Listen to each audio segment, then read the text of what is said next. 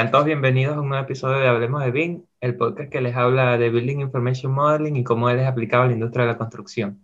Con ustedes les habla Osvaldo Hernández y con nosotros también estará mi compañero y amigo y especialista en Building Information Modeling, Fabián Álvarez. Muchísimas gracias, Osvaldo. Eh, sí, estamos muy felices de traerles bueno, un nuevo especialista episodio. BIM, especialista BIM. Sí, exacto. Y creo lo mismo, solo que le dices la, la palabra completa. Pero en fin, eh, estamos muy felices de un nuevo episodio y traerles, eh, exacto, traerles un nuevo episodio. Pero sobre todo agradecidos que nos escuchen porque sentimos que, que esta información que estamos eh, eh, compartiendo va a ayudarnos a todos a trabajar más cola- colaborativamente y, util- y haciendo el uso de, de la tecnología de la mejor manera posible. Antes de empezar, como siempre, queremos invitarlos a que nos sigan en nuestras cuentas de, de Twitter e Instagram, como en, Twitter como arroba eh, hablemos de BIM y en Instagram como HDBIM. Allá vamos a estar siempre montando información referente a los episodios, referente a, a todo lo que sea de, de BIM, de tecnología y bastante información interesante por allá. Bastantes cosas, info, fotos, videos, todo. Y mira, Fabián, ¿y tú cómo estás? ¿Qué Ajá. más? Eh, yo estoy muy bien, fino, excelente. eh, ¿Qué te parece porque- los, ¿qué te parece los dime. temas que vamos a hablar hoy? Buenísimo, eh, buenísimo. Estoy eh, muy feliz porque el tema que vamos a hablar hoy es, eh, para mí es muy interesante porque eh, suelo verlo el día al día a día en el trabajo y siento que es algo muy importante para que si todos los que estamos involucrados con la ingeniería, o mejor dicho, con la construcción eh, y la tecnología, eh, todos deberíamos saber acerca de este, no exclusivamente de este episodio, de lo que vamos a hablar hoy, pero al menos de estos temas, de estos, eh, ¿cómo se dice? De estos temas como tal, pues. No sé, no quiero decir todavía el nombre de lo que vamos a hablar, pero estoy este tratando de buscar de este contenido, eh, de tenerlo muy claro eh, para poder llevar a cabo proyectos con tecnología BIM. ¿Y Sí, tú? a mí ¿Cómo me- estás? Sí, este, eh, bueno, no, estoy muy bien, Fabián. Este, un placer estar contigo una vez más hablando de lo que nos gusta. Y, o sea, a mí me parece muy importante eso que dices, que todos necesitan saber con respecto a este contenido. Primero, porque pienso que es como la base y te da un poco a entender qué es lo que antes el enfoque que tenía nuestra industria o industria en general mundialmente y cómo eso Sí. ha cambiado y ha evolucionado. Y también eso nos puede ayudar a ver hacia hacia el futuro, pues, o sea, cómo se pudiera llegar a también evolucionar en otros aspectos. Este, y bueno, eso también hablaremos un poco, así que bueno, este, en general este, es un tema que es interesante, es un poquito que sí complicado, pero estoy 100% seguro que lo van a entender porque lo vamos a explicar de la mejor manera. Y, y puede ser un poquito abrumador, pero al final queda todo bien entendido y explicado. Sí, bueno, vamos bueno, a tratar. Bueno, En fin, el día de hoy eh, le queremos hablar acerca de cómo se creó, de la creación del formato IFC, que significa Industry Foundation Classes, eh, y de Building Smart, que es esta asociación que se encarga de eh, administrar el formato IFC y de nuevas investigaciones, pero también se, se está, se está en conversaciones para que eh, las organizaciones de UK, eh, porque Building Smart es de Estados Unidos, eh, organizaciones. UK y mundialmente también eh, pongan un poco más de información o administren también el formato IFC. Sí, pero también tengo entendido que Building Smart es como que tiene varias sedes en diferentes países también. Sí, porque muchos países tipo Finlandia, eh, España, todos ellos empezaron a adoptar eh, la- los estándares que Building Smart creó, creo, porque al final, por lo que yo, por lo que yo entiendo y todo ese tiempo que tengo trabajando con BIM, eh, al final la base viene desde Building Smart, que anteriormente se llamaba International Alliance for Interoperability. Eso lo vamos a escribir en cualquier momento porque no importa cuántas Sí. veces lo trate de decir, no lo voy a decir bien. Alianza Y Internacional por la Interpolabilidad. Sería en español. Eso. Es que yo lo estaba tratando en eh, diciendo en inglés, es verdad, tienes razón. Muchísimas gracias, Osvaldo.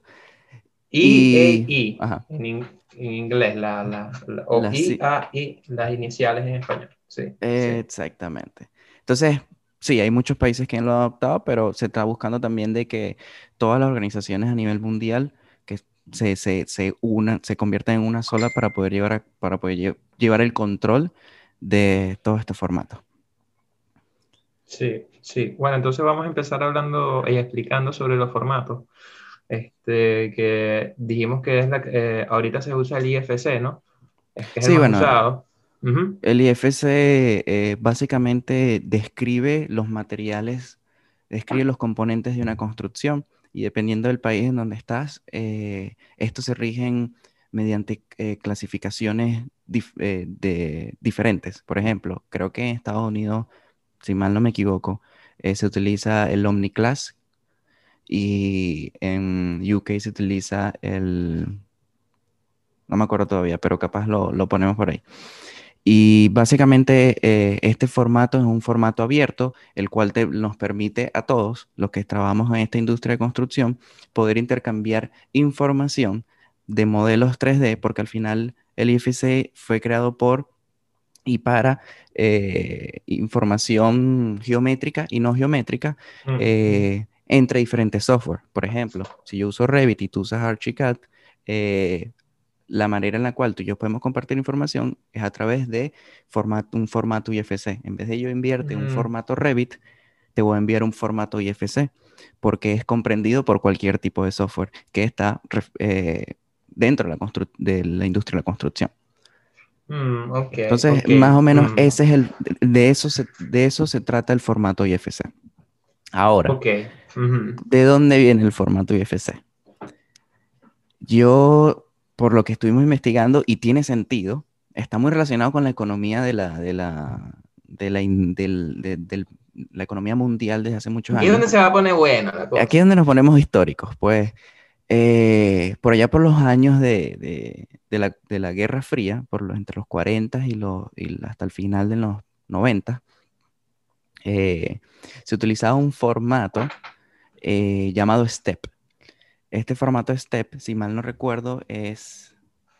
Significa... Eh, Standard for the Exchange of Product Model Data. Exactamente. Bueno, para aquel entonces, durante la Guerra Fría, obviamente todo consistía en matarse y crear tanques y crear eh, equipos militares. Eh, este formato STEP era utilizado para crear estos equipos militares, crear tanques, eh, armas, todo ese tipo de, de- de equipos militares de, con un modelo 3D para ese entonces. Entre los soviéticos y los, eh, los americanos estaban en, ese, en la situación de- sí. producir estos estándares para poder crear eh, equipos militares como tanques eficientemente. ¿Qué pasa? Que obviamente eh, para ese entonces la economía se regía por, mira, hay que meterle real o dinero a, a los equipos militares y, sí, y, y la otra fuente de economía era invertirle a el petróleo, porque eso era la, la- la fuente para energía eléctrica, etcétera, y los gases Para mover los tanques. para mover los tanques. Entonces, todo esta, este, este formato STEP y para ese entonces esa tecnología 3D que se estaba eh, eh, desarrollando fue aplicada para esos rubros. Sí, ¿Qué pasa? Que era bastante caro también en ese momento. O sea, a mí me llama la atención esa parte de, de que en ese momento era como tú dices, la, como que el, el business era la industria de, el- del, o sea, la industria no, la guerra eh, en ese momento, y el business era la producción de armamento. Entonces, como, y, y no era el gobierno ni siquiera, creo. O sea, era la, o sea, el gobierno obviamente pagaba. y- o la parte militar pagaba, pero o sea, en realidad también eran las mismas industrias privadas que también ayudaban y colaboraban. O sea, que muchas de esas tecnologías fue desarrollada por compañías. Por ejemplo, yo creo que Ford, incluso esta Bentley, todos ellos construyeron motores o, o cosas para aviones o para tanques. Sí, eso, pero sigue. No, no, no, pero es que, pero es que tiene, tiene mucho sentido, porque obviamente en ese momento la economía se regía era por eso, y el negocio era crear equipos para la guerra. Sí. Entonces, ¿qué, qué pasa? Obviamente todo eso duró hasta los finales de los 80 y ¿qué pasa? Cuando termina la Guerra Fría, por allá por el 90, 91, eh, la economía por allá por cambia. los 90, 91. no habíamos ni nacido. Eh, por allá, por esa fecha, eh, obviamente se termina la guerra, todas las personas, todos los militares y traba- la gente que trabajaba para cosas militares deja de trabajar para eso y la economía se mueve a otro, otro sitio, a otro rubro un poco más, menos, menos profitable, menos... Sí, eh, con menos dinero envu- con menos envuelto. dinero envuelto, pero Sí. una industria que iba a crecer. Esta industria es la industria de la construcción. La economía deja de estar enfocada en la guerra y en matarse y en crear tanques y se enfoca en la civilización. ¿Por qué? Porque después de la guerra, obviamente todo estaba destruido y había que invertirle a, la civilización. Las personas que eran militares se convierten ahora en civiles y empiezan a trabajar de obreros, constructores, ingenieros, etcétera. Y la industria de construcción agarra un auge y empieza a, subir dentro de la civilización. ¿Qué pasa? Al mismo tiempo, eh, durante esos mismos 80, también se, por otro lado, estaba el- la industria de la construcción, que como tú lo dijiste, tenía menos dinero, eh, estaba esta gente de Autodesk. ¿Qué pasa? Autodesk eh, crea AutoCAD, que básicamente AutoCAD es, es un software de diseño en 2D, planos. Eh, o sea, ahí tiene 3D, pero era exclusivamente para eso. Obviamente, No es cuando 3D, se- en realidad es una vista que creo que se llama isométrica, creo que, que se ve como en 3D, pero en realidad no es 3D, es simplemente líneas en una vista que creo que en realidad no es, 3D, o sea, no sé si ahorita sí tienes cómo modelar en 3D en AutoCAD, pero o sea, esa vista que tú ves así, es, creo que se llama vista isométrica, pero en realidad no es un, o sea, Pero es una, es una vista isométrica de un elemento genérico, no de una Sí. línea, no, no de, de, una- de- de un no de un- modelo, mm, sí, sí, de un, no de un componente de construcción. sí, sí, Y, en fin, ¿qué pasa? Cuando crean AutoCAD, para allá, por allá por los, ¿qué fecha? Los 90, creo que fue igual, los 90. sí, eh, sacan. AutoCAD al mercado. Obviamente AutoCAD se convierte en cuatro años el líder en, en la industria del software eh, de dos dimensiones y ex- exclusivamente para la construcción. ¿Qué pasa? Obviamente cuando Autodesk saca todo el dinero que saca, obviamente porque AutoCAD se convierte en, líder, eh, empiezan a pensar en cómo hacemos para que esta, esta, este business, este negocio de la construcción crezca más y obviamente de la mano de Autodesk. Autodesk empieza a eh, tocarle el ojo o ponerle el ojo a, a esta tecnología en 3D, este formato STEP, que se utilizaba para los tanques militares. ¿Por qué? Porque para ese entonces también había terminado la Guerra Fría y todavía ese formato, ese- esa tecnología que estaba en desarrollo, estaba en su popul- eh, eh, era popular. Sí, sí, sí. ¿Qué hace Autodesk? Autodesk piensa y dice, ok, mira, yo tengo que, yo, tenemos que hacer un- un mismo estándar, un mismo formato, pero en este caso que sea relacionado con la construcción. Y lo que pueden hacer ellos es que, ¿qué pasa? Como el STEP era algo estandarizado, incluso por las normas ISO, porque obviamente aquí en el planeta, todo lo que sea constructivo tiene que estar estandarizado por el ISO, para que todo Mm. sea correctamente hecho. ¿Qué pasa? Ellos aprovechan y dicen, mira, STEP está estandarizado por ISO, vamos a estandarizar algo igual, parecido a nosotros, pero exclusivamente enfocado a la construcción y le podemos dar un cambio, podemos eh, revolucionar o reemplazar el formato 2D, DWG o DWG de AutoCAD y además el formato STEP. Entonces ellos hicieron como que una mezcla entre STEP y el formato AutoCAD y crearon IFC. Sí, sí, yo también, o sea, porque el, ese, el DWG, el DWG es también Ajá. un formato, entonces ese también fue como que el cambio también de STEP, que también era el formato inicial, a este formato DWG, que es simplemente líneas y lo que pasa es que también creo que el, el- este formato STEP era también de líneas y muy parecido al DWG Sí. pero también tenía la parte en 3D. Entonces, eh, el Es que primer te- paso, mm, el primer paso de Autodesk fue primero el DWG y que me imagino que en el momento era más fácil para desarrollarlo y, y iniciarlo completamente, desarrollarlo de ellos. Y ya después al 3D era algo completamente también diferente. Y, por, y, creo, y también ellos se basaron mucho en la parte del 3D en STEP, más que la parte del, del, del, 2D. Por eso es que también está el formato STEP y está el formato de DWG, que es el formato de AutoCAD, pues es lo que tú, lo que tú dijiste. Exactamente. Y de hecho tiene sentido porque hay muchas familias de, todo un ejemplo, una, un ventilador, un equipo mecánico. Eh, y los he conseguido, he conseguido familias en, en, Revit en formato STEP, que es, es, un formato en 3D. O sea, hoy, todavía hoy en día se consigue ese formato STEP de dibujos que son en AutoCAD. Es decir, en 2D tienes, tienes el plano en AutoCAD y, en, y para 3D el formato es STEP, pero viene también de AutoCAD. Puedes eh, insertar modelos o familias en formato STEP dentro de Revit.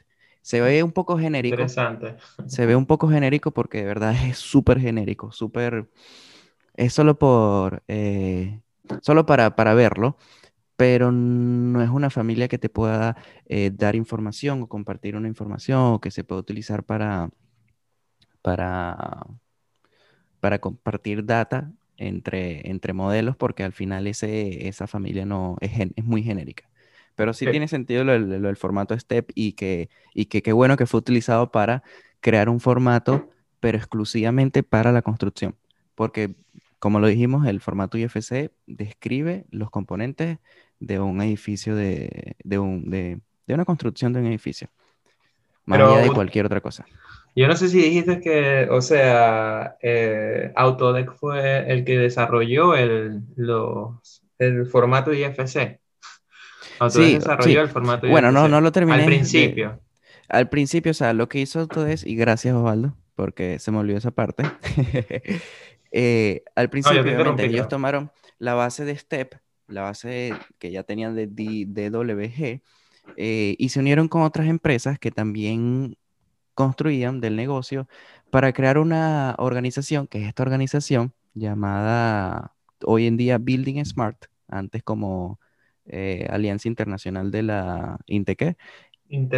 interporabilidad. Interporabilidad, que ya hablaremos de eso luego. eh, crearon esta organización y esta organización fue la creadora del formato IFC. Y esta organización se creó en la misma fecha, o más o menos en las mismas fechas que se creó el IFC. Básicamente se crearon en conjunto. ¿Por qué? Porque Autodesk no podía tener control de un formato que es abierto para todos los, los, software. Al final, Autodesk crea software y tiene software. Entonces, ellos necesitaban que una organización aparte, aparte y que no fuera eh, sin lucro, que fuera una organización sin lucro, que simplemente controlara eh, que este formato IFC fuese abierto para todos los software y todos los, los, vendedores, tipo Autodesk. Sí, y eso, ese, a mí me gustó bastante esa información esta, la que el Autodesk, eh, porque también, o sea, yo no sabía, pero ahora que veo cuenta, más allá de que Autodesk es una compañía mundialmente famosa que crea software, que ha invertido, o sea, también ha ayudado a la industria de la construcción a dar pasos este, avanzados. En, en, exacto, en la parte tecnológica y más allá de, porque ellos fácilmente pudieron desarrollarlo y, y, como tú dices, simplemente ellos adueñarse de eso y tener su monopolio, por así decirlo. Y, y no, al, al contrario. Que sí al lo contrario. quieren. sí lo tienen, pero o sea, al, o sea, y, crearon la institución mundial que es Building Smart y al, o sea, al día de hoy tú no sabes qué fue Autodesk. O sea, ellos no se dan crédito y dicen, no, mira, yo creé eh, Building Smart. No, al contrario. Y tú puedes ver que hay muchas compañías, aparte de Autodesk, que también desarrollan su software, que usan Building Smart, porque fácilmente Autodesk pudo adueñarse de Building Smart y si, solamente usar software de Autodesk. Y ya eso es un paso gigante para ellos en comparación con, otras, con, con otros software, por ejemplo, Archicad. Tienes mucha razón, pues lo, Autodesk lo que hizo fue muy bueno en el sentido de que hey, vamos a abrir esta industria para todos, eh, no solo para mí como Autodesk, porque ellos controlaron el mercado para ellos controlarlo, pero a, su vez para darle más oportunidad a los demás, es que mira, si quieren desarrollar software, desarrolla tu software, pero ten claro que al final vas a poder compartir conmigo y con los demás utilizando este formato IFC. Pero al final para ellos mismos, porque tampoco le hago el sentido de que ellos se adueñaran de algo, porque al final no iba, nadie más iba a tener, no iba a haber mercado, pues por así decirlo. Exacto. Ellos a, a hacer eso abren el mercado y, y, dan posibilidades a todo el mundo, y porque al final, o sea, la industria de la construcción necesita también que gente le, le preste atención, que es algo que ha costado últimamente, pero que sí, sí ha pasado y va a seguir pasando y y otra cosa que desde, o sea, estábamos diciendo de las fechas que el, el IFC se creó en 1994 y que el AutoCAD eh, Building Smart se creó en el 2005, en, en, el 1997, perdón, creo que es, ¿no? Sí, bueno, realmente se creó en la misma fecha, creo que fue la misma, el mismo 94, solo que lo que pasa es que eh, esa alianza, Building Smart, el nombre ha sido cambiado tres veces, creo. En el 2005 fue que le pusieron el Building Smart, ¿verdad? Sí. Y el en el 97 fue que le pusieron el International Alliance for Interpret... Que fue el primer nombre. Que fue, no, fue el segundo. Ah, fue el segundo nombre. Bueno, pero, o sea, no sé Pero en general, o sea, los cambios y el enfoque a introducir la tecnología en la industria de construcción ha sido relativamente corto, pues, o sea, eh, y creo que hay un, habido avances, muy buenos avances, y o sea, es cuestión también de tiempo y de gente como nosotros y de la gente que nos está escuchando que terminemos de, de aprovechar y desarrollar la industria y ya está. Pues. Exacto, porque yo siento que también hoy en día, pensémoslo así, tenemos, son ya, somos en el 2020, 21, eh, donde han pasado ya 30 años desde que se empezó a, desarrollar toda esta tecnología. Hemos llegado muy lejos, pero yo siento que hoy en día lo que más importa... y mira, y el, Revit, y el Revit se, fue lanzado en el 2002, creo que. Eso lo hablaremos en otro episodio, pero también es para decir algo eh, de... Los tiempos, para, para, para, para que te des cuenta de cómo los tiempos han sido. Mira, termina la guerra en el 91, se crea el formato en el 94 también se crea AutoCAD que se creó como en el 91, o sea, tienen todos los 90. Luego en, principio los 2000 empieza con el Revit. Y yo siento que durante todos esos 2000 se ha ido mejorando otro software, pero la implementación de esos software y de esta metodología o, proceso BIM no ha sido correctamente implementado. Y te lo digo por qué, porque yo como, como, como ingeniero tengo dos, casi tres años de experiencia y el software Revit fue creado en el 2002. Y hasta el día de hoy existe mucha gente que no sabe utilizar Revit, que no, que, que, o no sabe, sí lo sabe utilizar, pero no lo sabe implementar para lo que realmente fue creado y para lo que se está buscando. Entonces, imagínate cuánto tiempo toma implementar las cosas y adaptarlas en, un, en una industria que, en mi opinión, le falta un poco más de, de, de innovación. De, o más allá de innovación, de querer hacerlo realmente, porque es mucho lo que decimos durante en este podcast, donde, lo puedes ver en otras interviews, donde lo puedes ver en otros lados, pero cuando vas a la vida real o cuando vas al trabajo, te das cuenta que, ok, sí, está la, la, innovación y la idea, pero la implementación y la adaptación necesitan muchísimo más trabajo y, y las únicas personas que podemos hacer ese trabajo somos nosotros los humanos. Y ya después los, robarán, los robots harán las cosas automáticas, pero por ahora va desde nosotros. Yo estaba leyendo, en, y disculpa que te interrumpa, pero estaba escuchando una entrevista que, que estaban diciendo como que, bueno, es que también pasa que la gente, y esto lo hablaremos en otro episodio también, las personas también eh, les gusta lo que hace. Y hay mucha gente que trabajaba a mano o que trabajaba con AutoCAD y que está un poco resistente a cambiar porque le gusta lo que hace. Y estamos claros que todo esto de la tecnología va a ir creciendo, va a ir creciendo, va a ir creciendo hasta llegar el punto en que el diseño generativo o el diseño paramétrico sea el boom y, mucha, y, ¿sabes? y muchas empresas opten por lo automático o lo digitalizado, rather, o más que más, allá de personas que estén haciéndolo porque es un tema de, dinero y economía, pero que decía la persona que estaba siendo entrevistada, para, para, ¿sabes? Como para darle la, mm. contra a ese, a ese statement, que es que, claro, pero es que si eso está pasando, las personas también que tienen el tiempo, por lo menos que pasó, que pasó el COVID, eh, que la pandemia, tienes tiempo libre infórmate un poco más. En Internet existe mucha información, la cual te puede permitir a ti que si ya el trabajo que tú hacías está quedando obsoleto, está, está quedando en el pasado y se vienen cosas nuevas al futuro, debes estar abierto, tú como persona o como todas las personas que trabajan en lo que trabajan, a educarse, a emprender un poco más para llevar su trabajo a un new level, a, otro level. Porque si no lo llevamos así, primero, no vamos a cambiar como humanidad, como, como eh, sociedad. Tampoco vamos a, mejorar en tema de infraestructura y construcción, porque si queremos hacer proyectos gigantes y monstruosos como hemos visto, te mm. necesitamos fuerza más allá de lo humana. Necesitamos lo humano porque obviamente necesitamos estar seguros de que eso funcione y que eso se hace. Pero hay cosas que toma demasiado tiempo para el humano que para una computadora puede tomar una hora, dos horas. Entonces, esas son las cosas que se entiende el, hecho de, coño, cambiar también significa que muchos puestos de trabajo, muchos, muchos trabajos van a cambiar, pero también significa, no significa que vayan a desaparecer, sino que vayan a cambiar a otro nivel. Entonces eso también es un poco lo que, lo que retrasa un poco la adaptación de por lo menos este formato IFC o las tecnologías BIM. Sí, yo también que pienso que la gente debería, hay mucha, hay mucha desinformación también y hay muchas cosas que la gente tampoco creo que no es capaz de ver, a, de ver el, el, potencial que tiene. Pero bueno, este, nosotros vamos a hablar de eso y la idea es que también este, la gente sepa y se informe escuchándonos. Sí, que se informen y, que, se, que se animen y que, que se motiven, que, que, que, vean que la tecnología, sí, a veces es un poquito fastidiosa porque a veces, ¿sabes? El tiempo de que la computadora no abre, que, el modelo no se abre, que, que está un poco lento, pero al final te ahorra muchísimo tiempo en otras cosas y te permite a ti eh, llegar a otros niveles. Pero en fin, eh, yo creo que por el día de hoy estamos excelentes. espero que lo hayan disfrutado. Eh, nos vemos en una próxima ocasión y bueno. Gracias. chao. chao.